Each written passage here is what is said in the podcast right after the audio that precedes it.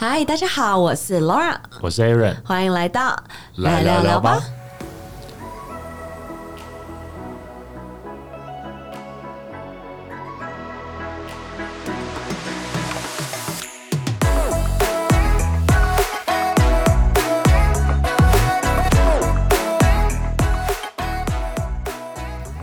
那这是我们承接上集上一集，对，承接我那个只讲到 第六天的旅程。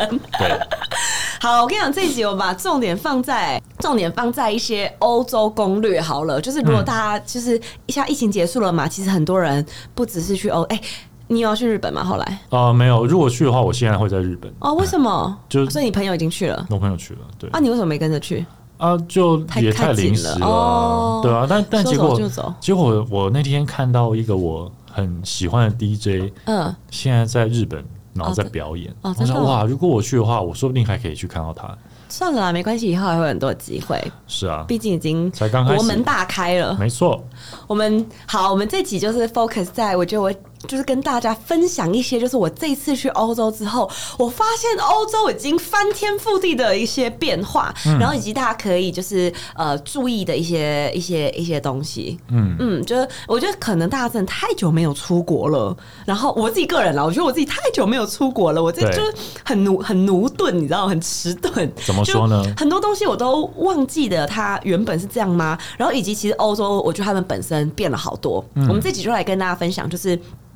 哎，我可能可以跟大家分享一些，就是呃，你们进你们有呃，可能食衣住行啦，可能你在交通方面呐，你可能在住宿啊等等，有没有什么就是我觉得可以事先准备，或是你去的时候要心理准备的东西？嗯嗯，然后以及欧洲到底发生了什么变化？好，好，那我想想看，因为其实上一集已经有跟大家分享了，就是像像飞机呀，嗯。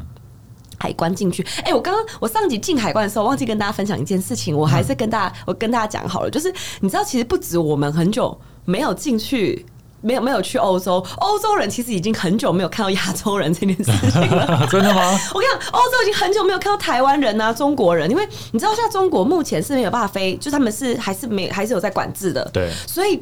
哎，很清闲呢。我跟你讲，你你发现，哎，这个世界，这个欧洲这边怎么会没有亚洲人呢？怎么没有中国人呢？因为对，就是你会觉得，哦，这真的是欧洲哎。就是你知道，之前如果去到拉法叶百货什么，你就哎，这是一个中国的百货。就是一些大声嚷嚷，然后那边唧唧歪歪。我跟你讲，这这让我想到以前我在我在呃，应该是在日本吧，在东京。我那时候要回来是干嘛？嗯，然后就是在排队。对。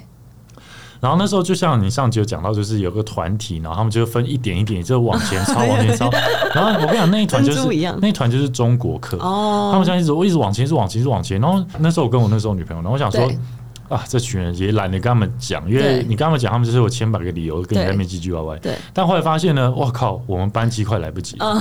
然后 你一个箭步，我我们就赶快去跟海关人员讲，然后他看到我们班机时间，他也吓一跳。对。但是呢，日本海关员一个男生，我记得，然后他就穿着制服，哇！我跟你讲，他那时候当下当机立断，他说，他就用他的日文的口音的英文，please，我忘记怎么学，反正说 please follow me 这样。然后我就我们俩就跟着他，然后穿过刚刚那一群插队的中国客人，然后他们还面面相觑看说，为什么这两个人可以被 往前带，有 VIP 的一些待遇。然后我们心我们心里想说，哼，你们这群人 在那插队，还不是被我们凡夫俗子？你们这群好了，反正就这样。让我动用飞机 delay 这个这张这张王牌，王牌。动用这本来不想用这招的，指出来了。对了，反正然后就就让我想到这件事情。对，你说海关哦哦，因为他们也太久没有看到亚洲亚洲，我中国人或台湾人，因为他那时候啊，他他一看到我，因为我先去排，我们家助理妹妹在后面，他就说：“为什么你？”大家说：“你的签证呢？”然后我那时候也吓一跳，因为我有点久没有忘记要 不要签证，我就记得我们不是不需要签证的吗？他说：“你的生根签证呢？”然后我想说：“嗯。”然后后来我就想想，哎，不对啊，你冷静下来，Laura，你根本不需要签证。然后我就说，我们不需要签证啊。然后他说，You're from China，你们中国是需要签证。我说，Republic of China，台湾。他说，哦，他自己也忘记了，他实在太久没有接待大家了，所以他就啊，这个就要带到个主题了，但是有点偏题，就是也不是我们会聊的东西，就是我们的护照到底要不要？证明呢？哦，这个有点偏题了，我们先跳过。好 好敏感，好敏感，好敏感，好敏感，好敏感。你知道 Laura 最不喜欢这种敏感的东西了，好敏感，好敏感，好敏感。好了，anyway，什么反正。这是一个小插曲，然后但是，但是你就是活生生的遇到这样子的困扰，你真的会遇到哎，就是你会觉得这个好像是一个，就是大家开个开个玩笑，但这件事是你是真的会遇到。因为你说你有英文来讲，的确，而且他是一个海关人员 呢，他们怎么？他是他算是官方人，他是官方的人呢，就是我这次去就是还是一样，就是遭遇到很多，就是明明是官方的人，或是你在大众交通公就是运输啊，operate 的人，但是就是各种的英文很差，或是无法跟你沟通，嗯嗯，就还是。一样有，但是呢，我我真心的觉得欧洲啊，这一次是得到了一个值的跃升，值的跃升，值的跃升体现在他们的科技方面。哦，值的跃跃跃升，要升要升跃升啊！好，就为什么？刚那个是中国用语吗？不是啦，你不要想分裂我跟我的观众。值的越深，大要进。值的越深这个东西，我们听起来有点可疑。难怪？台湾人会这样讲啊？你不要想这样子。好，好好好，好，反正我跟你讲，因为。大家，大家可能呃，可能感受没有这么深，但我是身为一个在欧洲就是生活过的人，就是我知道欧洲的人他们在科技方面有多落后。就是你这一次去跟你当年在欧洲可能念书或是生活那几年相较起来，你发现有很大的不同，很大的差别。嗯，他们居然有电子 menu 了。哦。就是这不是应该？以前你知道欧洲人他们最 pride 最 proud 的事情，就是他们都是举来讲，他们服务生都是那种。工作非常非常久的，都是都年纪很大。然后他他们他们如果写菜单，都是他会拿出一个小本本来，然后就记录，或者说他们就不记，就是他们就是你懂我意思吗？就他们都是一个非常非常传统的一个这种方式。哎，我们这次去，他说哦，请你扫描。我心想说，哇靠，我直接扫那个菜单呢。就是这个东西，你可能放在亚洲来讲，你会觉得。很普通，但是你如果放在欧洲来讲，它至少进步了一百年。那是那是欧洲的很多餐厅都这样了吗？所有餐厅，我觉得这这个就是 COVID 的部分。哎，那我想再问，服务生还是一样是年纪大的人吗？我跟你讲，这就是我们其实还有观察到另外一件事情。对，我跟你讲，欧洲的像我觉得欧洲现在啊，举例讲，很多东西面临的断层啊，也是因为这次 COVID 真的有很多的老人家就回去天上当天使了。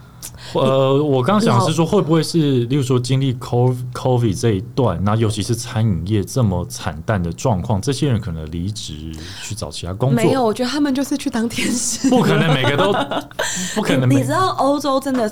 真的就是老年人口，嗯，就是过世了很多人嘛。就知道你知道，其实之前欧洲就是像意大利，他们有几个国家是有那个养老，就是养老老养老金的问题的。因为这次 COVID 这个问题也解决了，所以才之前才有阴谋论者说啊，这个 COVID 是。我跟你讲，这个 COVID 我也是有阴谋论的，但是我可以等下再讲，因为我刚才是一个人类种族的一个瘦身或是一个整理，这样也不是啦，但就但这个事情的确是发生了，就是你会发现欧洲的，我觉得欧洲的老年人少了很多，这个听起来有点难，有点伤心，对，有点对，但是 anyway，然后反正反正啦，我是觉得那个菜单这件事是有让我吓到，以及各种的，就是也不知道是好事还是坏事，就是就是一个改变。就是改变，还有另外改变，就是它的那个像我们购物也是一样，就大家去购物啊，就是它的整个购物系统也得到了一个大跃进。嗯，就是以前呢，你是没有连线的，就是举个例子讲，我们那时候还可以玩一个，就是我如果在这边买啊，然后之后再去另外一个地方再买，可是现在是没有办法，因为它现在全球大连线呢。哦，你说它可能有配额。然后你你你你可以在这边买一个，在那边买一个买一个，但现在不行了。或者说，你举例讲，你可能有一些包包它比较，有一些包包它比较热门，你可能本来在 A 点你已经买过一个，你在 B 点再买另外一个，他也不会发现。那他会说：“哎，你明明就在这个地方已经买过一颗这个包包，为什么你还在买一颗？”这是实名制吗？还是他怎么知道？他就是他查到，你只要护照，他就是啊要退税是吗？对啊，要退税的护照。可能呃跟护，我觉得跟退税应该也不是太大关系，因为以前也可以退税，但他现在就是因为他呃整个 COVID 的关系，他。就花了，他们就有很多的时间去可以把它整个线上的系统去做一个完善，因为之前很多人没有办法来实体店面嘛，所以就变成说，它整个网络就是不管是 Internet shopping 也好什么，它就整个连线做的非常的完善。这个是我我跟你讲，这是这是欧洲一直想做，他想做二三十年没有做到，这次就两年就完成了。因为 COVID 这个，因为 COVID 大家不得不改变，不得不改变，就是。真的是一个不得不改变的事情。然后，然后我还我跟你讲，那我因为我我去巴黎跟意大利比较多嘛，所以我就 focus 在这 focus 在这两个国家，我就看到比较多的一些改变。我跟你讲，巴黎，我刚刚在第一集的时候有有提过，就是有关于交通这件事情。我诚诚挚的建议所有的人，就是你如果去巴黎玩的话，你真的要学习一下坐地铁。哇，你以前不是不搭地铁的吗？我我其实我在巴黎是会搭地铁的，我我唯一搭地铁就是在巴黎，因为巴黎原本它其实交通就非常的不方便，尤其是在一区、二区、八区这一块，这一块就是所谓的有钱人区，就是有钱人或观光客区，就是所有的什么像呃 Champs Elysees 啊，然后像像那个呃罗浮宫啊，然后你大皇宫、小皇宫啊，你可以想到所有的那个那个。呃，观光景点都在这区，所以这区的交通原本就非常非常的塞。所以你刚刚上一集有讲到说，像是他们在造路啊，或者说。交通变成像纽约一样的原因，原因是因为巴黎呢？你知道大家知道巴黎二零二四年要举办奥运这件事情吗？然后呢，他们之前就选出了一个新的市长，一个女市长。我告诉你，我不夸张，街上所有人都在骂她，哎，真假？就是计程车也在骂她。你在你上车的那一个 moment，你当你刚刚开始讲，哎呀，今天交通好像有点塞，他就会开始跟你骂这个，骂到你下车为止。就是，即使这个计程车司机他英文很差，他都会想用他贫瘠的英文跟你沟通，想让你知道是有原因的。所以我本来也不知道这件事，我是不是在这个旅程当中，就是得到了这很多有关于这个市长的 information。所以等于说，如果近期各位听众朋友有去巴黎，你想跟当地人当地人一下子拉近距离，没错，你就跟他们一起骂这个女市长就好了。哎，听说你们市长好像 好像不是很好哎，接下来就开始，他就跟你妈够妈鸡，这个人就是我的妈鸡了。反正呢，他们的情况是这样，因为巴黎二零二四年要举办奥运了嘛，所以他们呃想要把巴黎打造成是一个 Green City。就是绿化城市，嗯所以呢，绿化城市他们就希望可以建更多的脚踏车的脚踏车道跟行人道。嗯，可是原本的城市规划就已经规划好了，你要如何得到更多的脚踏车道？就是你必须要把原本的车道改成脚踏车道。我觉得你举例来讲，你如果四道车道，嗯哦，你改你改一道成为脚踏车道，或者是两道，我觉得我还能接受。哎，他们不是，哎，他们四道车道三道改成了脚踏车道，这么夸张？就这么夸张？就是一个，所以他到处都在做路。他们现在就是很，接下来就变成很多人。他们现在很多人在骑电动脚踏车。台湾不知道有没有那个。这次我是电动脚踏车吗？嗯，它就是电动脚踏车，然后他们就是可以。哎，我觉得那东西其实也很棒，因为你就不用自己骑，然后你又是有那个电动，就是你站在上面那种电动滑板车。不是电动滑板车，就是呃，他们其实滑板车也很多，然后那个那种电动滑板车也很多。可是我刚刚讲是电动脚踏车，就是你好像不太需要自己骑，因为我没我后来没有去租。其实我那时候去的时候，本来想说我来租一个玩玩看的，但 但我也没有时间。反正它那个就是你不需要自己骑，它是一个电动的脚踏车，就你上去之后，它就会自动。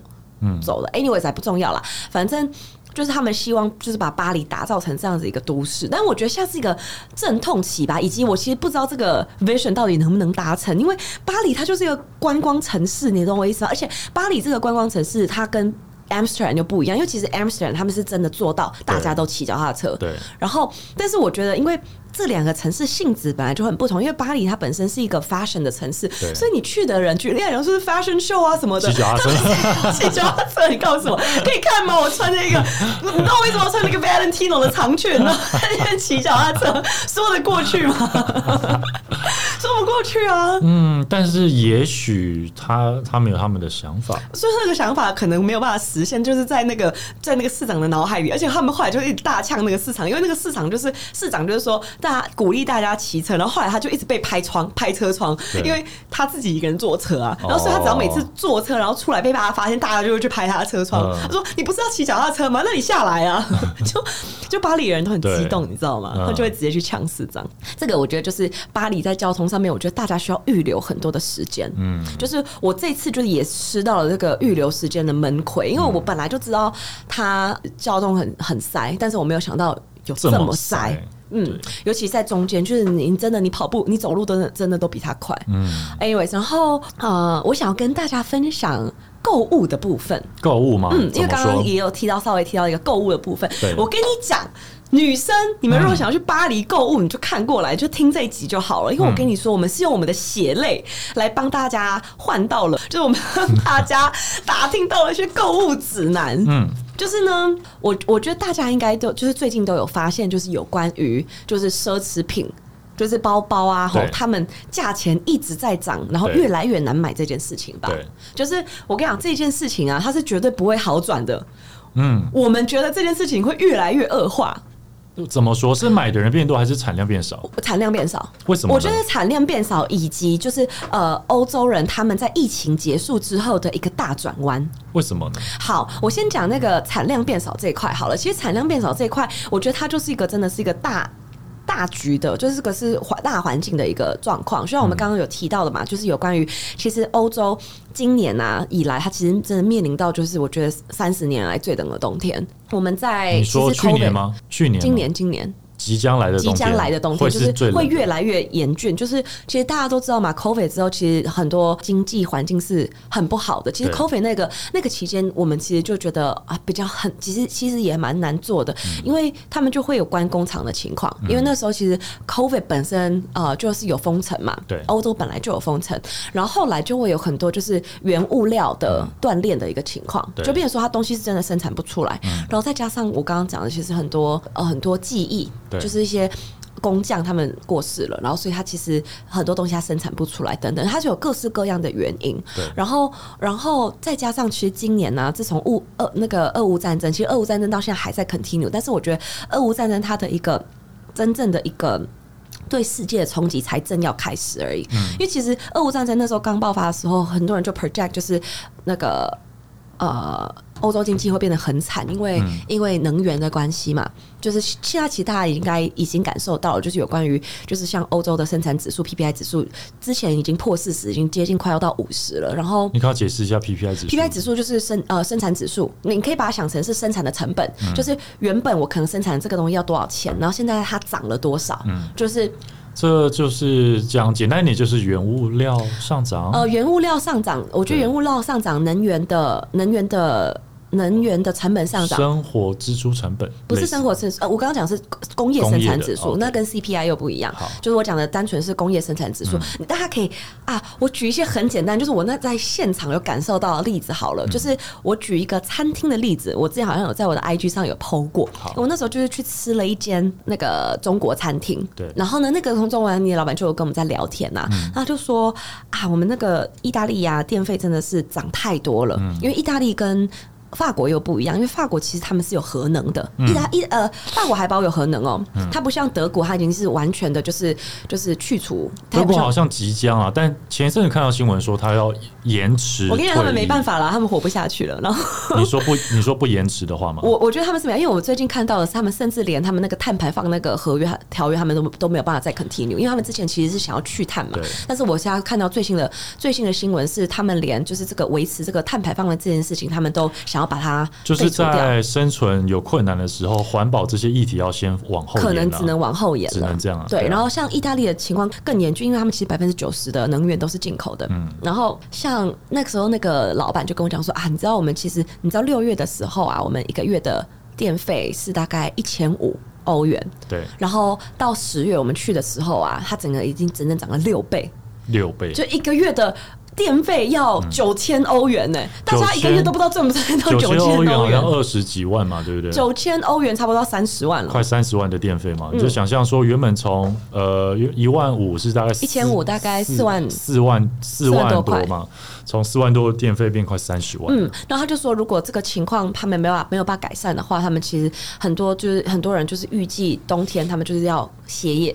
他们就是歇业，他的他的成本还没有这么亏。像我们那时候去拜访那个工厂老板，他不会跟你讲一些这么专业的术语哦，PPI 指数等等，但他会跟你讲的就是。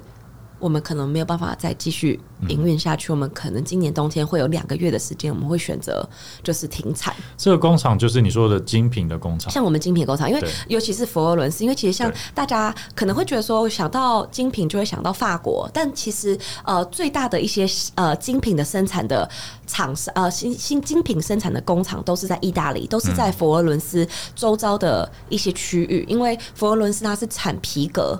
很重要的一个生产地。嗯对，其实都在意大利。那意大利的情况这么严重，就是他们真的很多工厂是真的无法继续生产。那有些有些工厂他们是可以外移的，但是有些工厂他们因为他们是精品嘛，所以他们是 made in Italy，嗯他们本来就有这样子的一个。一个一个 policy 在，他们也没有办法像有一些，因为我现在知道有一些意大利、德国的产业，尤其是德国，像很多很多很多高端的车子，他们已经移到美国跟移到中国了。但是，但是精品这块是没有办法这么做的。所以我自己个人，呃，这个就是大环境啦，嗯，就是大环境的在在来看，因为现在的生产会是跟明年的呃第第二季跟第三季相关，所以之后我觉得价钱会涨得更夸张，以及量会更少。因为就像你说的，前面可能冬季，或者说什么工厂停产，对这些东西的影响，以及他们成本太高，这个影响都会转嫁羊毛出在羊身上了，它就会转嫁到消费者的身上。嗯，然后第二个原因比较大的原因，是因为我觉得这次的 COVID，呃，让他们呃奢侈品他们再去思考一件很重要的事情，就是去平衡当地消费者跟。旅行消费这件事，因为其实这个东西它本来就是一个很大的议题，就是说，这就跟呃，如果是在别的产业，就是有关于就是呃，我们如何去。去去调整供应链这件事情，供应链以及你你你末端的这种，就是像你的你的 supply 跟 demand 你都需要考虑这件事。如果是 supply 部分，就要考虑到我是不是所有东西都需要进口。我如果只有进口才能做，如果发生像 COVID 像这样大的事件，我没有办法进口的话，那我应该怎么去做？那消费者也是，如果我的所有的消费的来源都是来自于观光客，像巴黎，其实巴黎呀、米兰，他们非常多非常多的观光客。的消费，那如果这个时候这一段东西被 cut 掉了，我们要怎么办？所以其实他们现在就是做了奢侈品这块，他们做了很多的调整，就是不是只有在巴黎当地，而是在全世界，大家都可以看到这个调整，就是说他们更重视我在 local 培养 local 的客人这件事情。因为大家经过这一次会怕了，会怕，真的。真的会怕，因为其实说真的，弹性，我也很多台湾也很多店家，尤其是像我自己做餐饮的，嗯，没错，经过这次。大家也都有在做转型，嗯嗯，对，那你会看到说很多原本实体店面的店家开始发现说，哎，我可能要多注意点通路的东西哦，对，我不能只有店面的销售，那所以说有些店家他们会出料理包、料理餐包、冷冻包，对。对啊，就大概是。其实我觉得很应该说危机就是转机啦，就是说在这段期间里面，我我其实我刚刚讲，我忘记是这一集还是上一集讲，就是我在这边看到很大的冲击，就是应该是说这个世界。在这个巨大的危机，他走到一个最后的，现在算是后疫情时代了。很多人在这个期间，他去做了很多的升级，他去做了很多的改变。那我出去了之后，就发现，哎，这个改变是真的很多、很大、很多元的。然后我们，哎，我我也会反思我自己有没有做好准备，我跟不跟得上，就是就是这一波的潮，就是这一波的浪潮这样。接下来我们要像是呃，在台湾的话，那像我们跟或几个就是开业的朋友，我们。在讨论的是，接下来外国客要回来了，对，那我们有没有做好准备？嗯嗯嗯，外国人来台湾 会来你这边消费吗？或者说会来买你的产品吗？或者说你的东西要怎么来迎接这些外国的客人？嗯，对吧？这可能是我们接下来要准备的东西。对啊，那这些也都是像也会有点紧张吧，就会觉得说，哎，对，经过这样子的一洗，像两年，嗯，喜欢台湾的人。回来之后还会喜欢这些原本的东西吗？对不对？原本的商圈，或者说大家还会喜欢旅行这件事吗？就其实我觉得好还蛮奇妙的，就是即使现在，其实我觉得像台湾即使开放了，因为因为我为什么会这样讲？是因为我觉得像我的我去。法国之后，我观察到法国的人呢，他整个习性也变了。像我一些当地的法国朋友，大家真的不喜欢出去了耶！啊，已经待在家待习待习惯了耶。因为你知道法国人他们是有名的，就是很爱 Happy Hour，很爱就是晚上出去喝酒啊，跟朋友聚会，很享受人生的一群人。然后我就发现很明显，就是我的朋友他们现在很习惯 Uber Eat，很习惯在家煮饭，对，很习惯。很习惯这种不出去娱乐消费的一个这个生活习惯，因为这种东西就是怎么说，你一旦改变了你的生活形态，你要再改回来，它是需要时间，需要时间，或需要契机的。就是他也对于旅游这件事，他也没有太大的欲望。嗯，然后我觉得，甚至我自己身边的，我觉得台湾的朋友也是，就是大家即使下说实在已经很开放了，但我还是我感觉不到那个。还没热起来啦，就是对于出国旅游这件事情，可能看一阵子再看看，可能再看看一阵子吧，再观察一下。我朋友他最近是商务出差到日本了哈，然后日本公司，然后他跟当地的一些商业朋友就是聊天，嗯，他他也跟我讲同样一件事情，他说晚上八点在新宿，嗯，街头没有人。嗯，哎，涩谷吧，涩谷还新说？好像涩谷，就原本应该是最热闹的地方。对对对对。他说没有人啊，他说他们国日本国内的业者也都觉得现在日本的市场很不好。嗯。那我猜可能跟日本原本有大量的观光客有关系。有关，对啊。可能业绩搞不好就占了三分之二一半以上了，对吧？反正我觉得蛮有趣的，就是。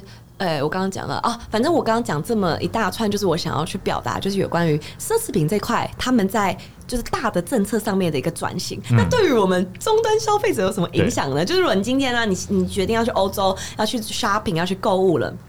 一个购物之旅，就是我觉得有几个 tips 可以分享给大家啦。你说要买精品的话，就如果你想买精品，大家其实去欧洲，你 shopping 一定是买精品啊。对啊，就是我觉得有几个 tips 可以分享给大家。就是第一个最大的 tips 就是现在啊，欧洲真的有各种的限购，嗯，以及各种的把你放入黑名单。哎，我差点被放入黑名单，为什么买太多？因为因为呢。我跟你讲，他们现在的 policy，我跟你讲，最喜欢把人家放入黑名单的，除了爱马仕、香奈儿之外，就是 LV 跟 Celine。你知道 LV 它现在的 Louis Vuitton，就是 LV 它现在规则啊，已经多到他自己的店员也不知道，你知道吗？什么样的规则？好，我随便举个例子来讲哈，你有你本身有在买精品吗？也没有嘛。好啦，反正我跟大家分享一下，像如果你想要买那个 LV 的东西的话，它其实是有。它有很多呃潜规则的，嗯，就举个例子来讲，你一年不能买超过十二颗包包，一年？一年，他这样是要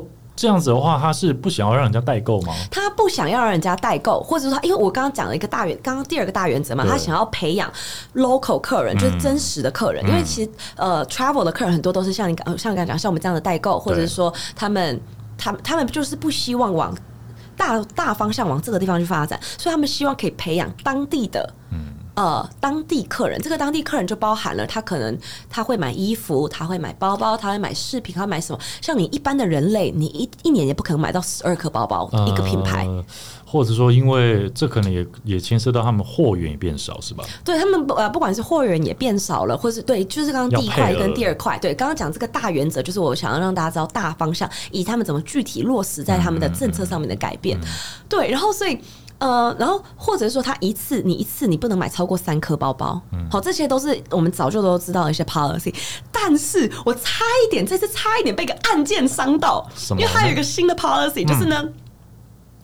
他说：“呃，你若买，你若去买 LV 的东西啊，如果你正在旅行的话，你要记得四个礼拜之内，嗯，你不能买在超过三间 LV 的店买东西。”哇，他现在已经怕人家大量买，他怕到这个程度哎，就是应该说，因为他们我刚刚讲的他的大的政策就是刚刚讲那两个大政策，所以他在那个大政策底下，他如何在下面的小政策里面去防止大家去做这件事情，所以我根本也不知道这件事情，然后我的那个 sales 也不知道这件事情，应该很多人都不知道。然后他是因为那时候他最后要卖我的时候，因为是有认识的，他跟我讲说，Laura，不是我不卖你，但是我是。我是为了不要害你，因为呢，你现在啊，他我要我要我要帮你结账的时候，他跳出了这个 policy 来，因为他等于是他的系统。我刚刚讲他们最近的系统已经很完善了，他就跳出了一个一个红色字牌拿给我看，他说你已经在四个城市呃三个城市里面买过东西了，在四个礼拜内，所以我如果现在卖你的话，我现在是可以卖你的，但是你就会被放到你就被列入红橘色了，嗯，因为它有分橘色名单跟红色名单，然后当你。当你进入到红色名单的时候，你就会两年都不能在这里消费。嗯，我想说，哎，那这样等于说你要要人头方式买喽？呃，对，因为我们其实原本都是用人头方式，因为这次因为刚好我们有去，就想说，哎，那也是可以顺便买。对对，但是。但的确就是这样，就是我就变成说，这也是我们我们这次去收集到了很多新的资讯，也会去分享给我们所有的小帮手。那这样等于是跑单帮了会比较吃亏吧？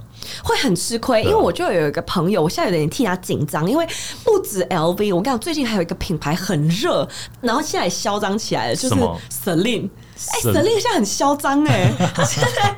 他现在跟 LV 整个平起平坐，哎，一样规则超多的。因为我会，我想 Celine 也有这样的 policy，原因我也知道了，是因为有一次，就是有一天，原本那个人要拿出包包给我买，也他人其实也蛮好的。那个 sales 跟我讲说：“哎，我跟你说，你在你已经买了太多太多包包了，我真的不是不让你买，那不然就是你你找其他的朋友来买吧，好，或者是说你不然就先不要买了。反正我就先出去了，我就马上传简讯给我们家那个小帮手说，因为他没有还没有买过这个牌子，我说你过来买这边，这里有两颗我们想要的东西。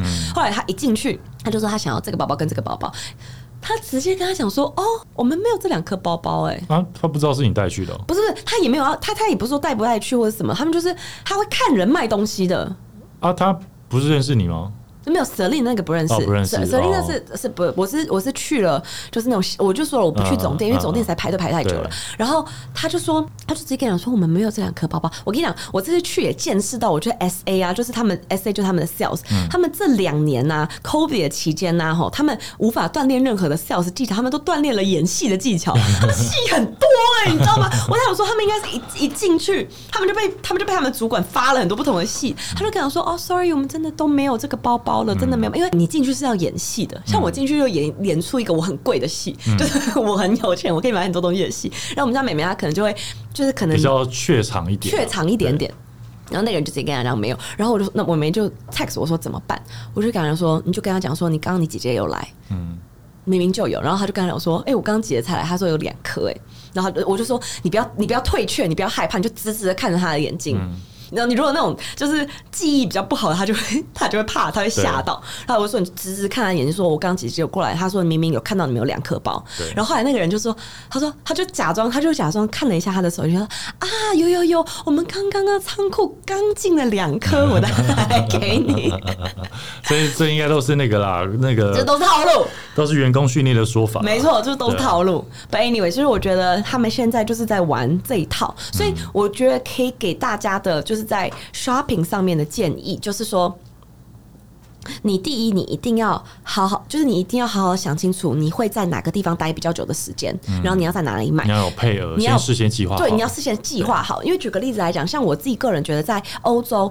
呃，在法国的话，其实我觉得，呃，说实在，大的百货公司还是蛮好买的，就包含拉法叶、包含春田，因为现在还没有入客，嗯，所以其实他们的货还是蛮多，而且你都不怎么需要排队，嗯，因为你如果总店啊，像勾雅这勾雅的店啊、Chanel 店啊，它是排到你会怀疑人生呢，就是它排到就是你会觉得，哎，怎么我还两个小时了，我都没有动，怎么还在这里呀？就很很可怕，而且我跟你讲，我这次在欧洲，我真的就是亲眼看到了一个事件，你知道是什么事件吗？什么呢？我看到了法国大革命，哎，你看到法国大革命？法国大革命？你说那幅画吗？我对，就是冲出巴士底监狱还是什么？对，就是因为你你在，因为我觉得巴黎算是一个缩小的世界，就然后巴黎，我就是真正的看到了什么叫做朱门酒肉臭，路有冻死骨。来，你请说，我想听。就是 你讲的这么夸张，我来听听看。真的，因为我我刚刚有我刚刚提到，就是有关于巴黎，现在就是香奈儿啊，呃，L V，它都需要大排队，然后以及呃，你排队，因为他们现在变成是一个换一个抓交替的概念，就是。你进去一个才能出来一个，呃，出来一个才能进去一个这样的概念。然后，可是可以进去的人，除了你排队进去之外，还有你有认识的人，他让你进去。好，就是这这两种方式。那像因为我们我们在巴黎生根很久了，然后所以所以我们那时候去其实都不用排队。然后你一进去，觉得想有一天我就记得下大雨，然后然后很冷，然后就还有人来帮我们就是撑伞。那我们进去了之后，然后他就说啊，你需不需要热茶？需不需要热巧克力？需不需要香槟？就直接拿香槟出来给你喝。热巧克力好像不错。对，然后你就看到。那个外面的人，就是他其实还有分两段式的，就是一段式是你还可以排到里面来，你就是比较早来的人，你可早上十点就来前面排，你可以排到前面，或者你比较晚的人，就是他排在，因为呃香奈巴黎的香奈还是有一片就是窗户，你看得到外面，你看到外面在排队的那些人，然后那些人大雨他就瑟缩在那个 那个屋檐底下，有那种卖火卖火柴小女孩的眼神看着你，然后然后那个店里面就只有四组客人，嗯。偌大的香奈儿，我们那个包包那区就四组客人，嗯，然后，然后你就看到那些人，就是他们真的很想进来，他们真的很冷，然后你在那边喝热巧克力跟喝香槟的那个画面，你知道？请问这时候你的助理妹妹是在外面？没有了，当然是一起进来。你讲什么？讲说他在他在窗外。你要讲这么奇怪的话，当然是一起进来。然后，而且而且就是。他们因为现在所有的就是欧洲，他们都是做团体业绩的，嗯，就是说他卖你包包，他不卖你包包，他们就是做都做团体业绩，然后所以他也不在乎你有没有买，嗯，他就是反正啊，他们就还跟我聊天，你知道吗？就还在那边闲话家常，他也他也不在意你要在这边待多久，因为对他来讲都一样，嗯，然后所以你就发现这个，这就是为什么那个。那个 line 都流不动的原因，因为其实对他们来讲，这也不是他们的 target audience，就是你没有 connection 的人，也不是他们的 target audience，反正就很可怕。他们也是故意让这个队伍这样排，他们是故意的，他们就是故意的，然后。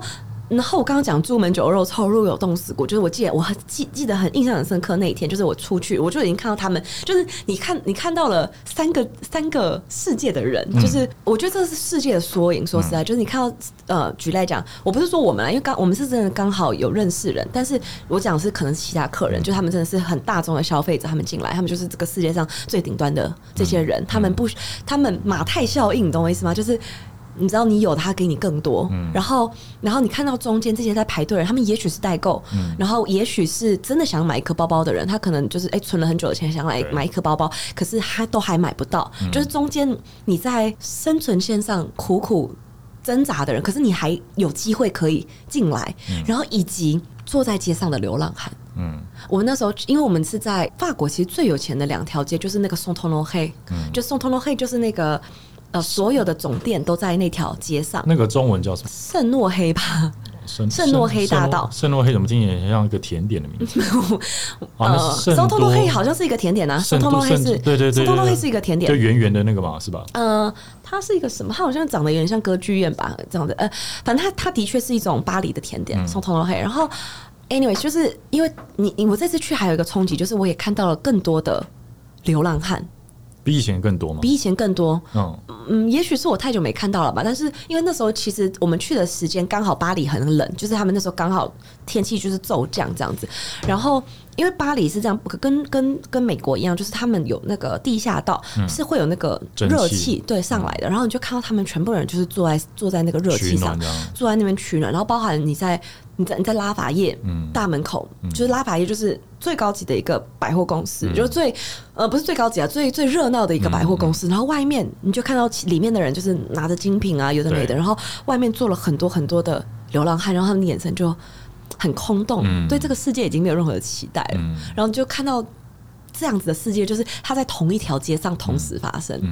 那我就想到了法国大革命，知道这种贫富差距。嗯，好，这跟我想的这种革命不太一样。但你想讲的就是这种阶级跟贫富的这种悬殊感。对，我想讲的是法国大革命当初会爆发的原因，就是因为这样子，就是这个贫富。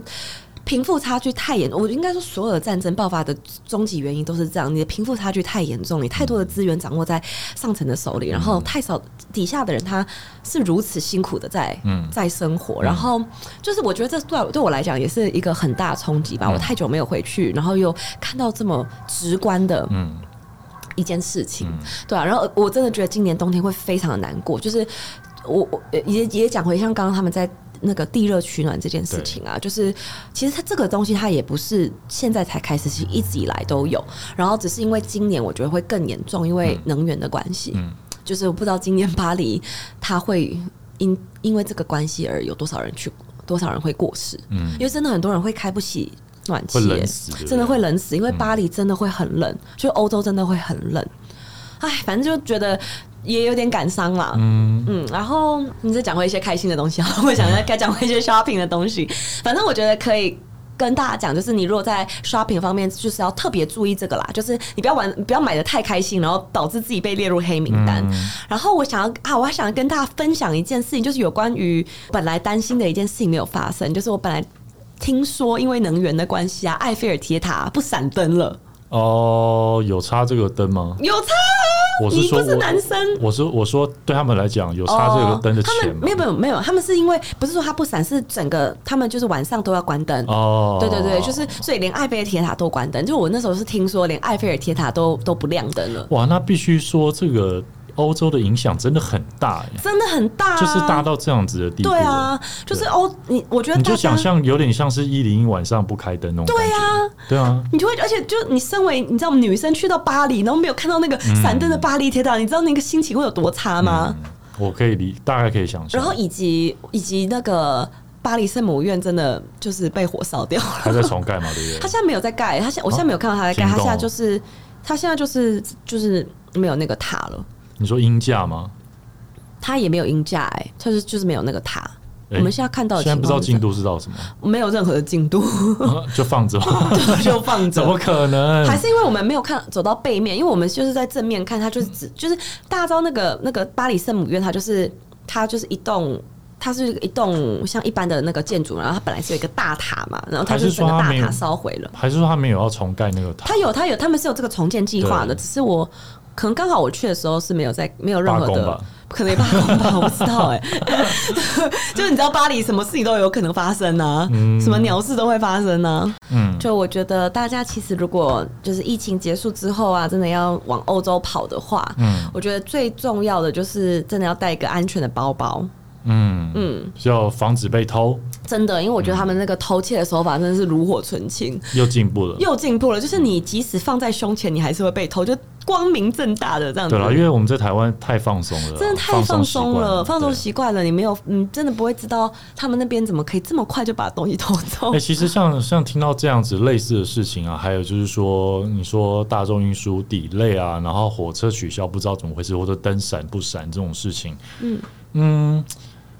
因为我们听到这种的事件，也会觉得有点不可思议。然后我想说，哎，欧洲是怎么样？这样这个这个地方是不是有点落后的这种感觉？可是这样子的情节，会不会跟中国人看台湾没有电子支付，然后觉得我们落后，是不是同样的情节，还是是不一样的事情？我觉得就是对欧对呃，就是对欧洲人来讲，会不会他们会觉得说，这这这也没什么，又不是落后，这样。会不会？因为我觉得，我觉得你刚刚讲的算是呃，算是一个很很类似的一个类比。嗯嗯，因为其实对于欧洲来讲，应该说他们已经很习惯对这样子的一个状况了。他们不觉得没有这个是一件不方便的事情。就像我们可能台湾很早就有信用卡，我们不觉得没有行动支付是一件很不方便的事情，因为我们有我们的方式可以去。就我们也旧的方式，我们也很 OK，也很 OK。对对，然后然后对于举例来讲，对中国来讲，我们去 apply 一个这样新的 system 是很快的，因为我不需要把旧的 system 去铲除，去 apply 去去设置一个新的 system，所以所以是很快。可是对于欧洲来讲，或对于台湾来讲，有些东西我们如果要整个改掉的话，是需要真的花费一个 COVID 的一个勇气才有办法去做这件事情，因为他们原本根本不需要这样子的做法。因为我在想的是说，欧洲人如果知道。亚洲，例如说日本、韩国、台湾的大众运输，假设是这样子的状况，他们他们不知道是什么感觉。应该是说，对他们来讲，因为像罢工这件事，因为这就要讲回以前，就是像罢工这件事本来，嗯，就是对他们来讲是习以为常，他们他们都是要预约罢工的，所以像大众交通运输 delay 这件事情，他们本来就已经觉得是他日日常生活的一部分了，嗯嗯嗯，所以他也不会觉得这件是一件。大事，嗯，对我讲的只有巴黎啦，嗯，德国不是德国精准到秒了，德国精准到秒跟分，他们就很精准，嗯，对啊。可是我觉得对于欧洲来讲，因为他们原本觉得他们最大宗的一些一些就是观光业啊等等的，那这个原这个应该是他们最原始的，或是他最最吸引人的地方。你来这边，你去你去感受一个这种这种 old city 这种 old money 的这样子的一个感受，对啊，所以相辅相成喽，嗯。好，好啦，反正我们今天这一集就先分享到这边了，乱讲一通的 两集，希望大家会喜欢。就是资讯满满，资讯满满啊！然后我跟你讲，我这一一场艳遇都没有办法跟大家分享了，我 我一场艳遇都没有，只有那个和尚。就哇，你甚至没有晚上没有出去喝酒，我甚至晚上没有出去喝酒，我每天晚上我只想回家抬腿，太累了，我真的太累了，我只有最后一天晚上有去一个酒吧喝酒，然后。完全没有没有任何出去哎，但算了，我想这就是成长吧。这就是出差啦，那就是出差啦，真的，你你没有那个心情了。对啊，出差忙都忙死，累累死了，真的忙死。好啦，好啦，那我们就先这样，就分享到这里。嗯，那我们下次见，拜。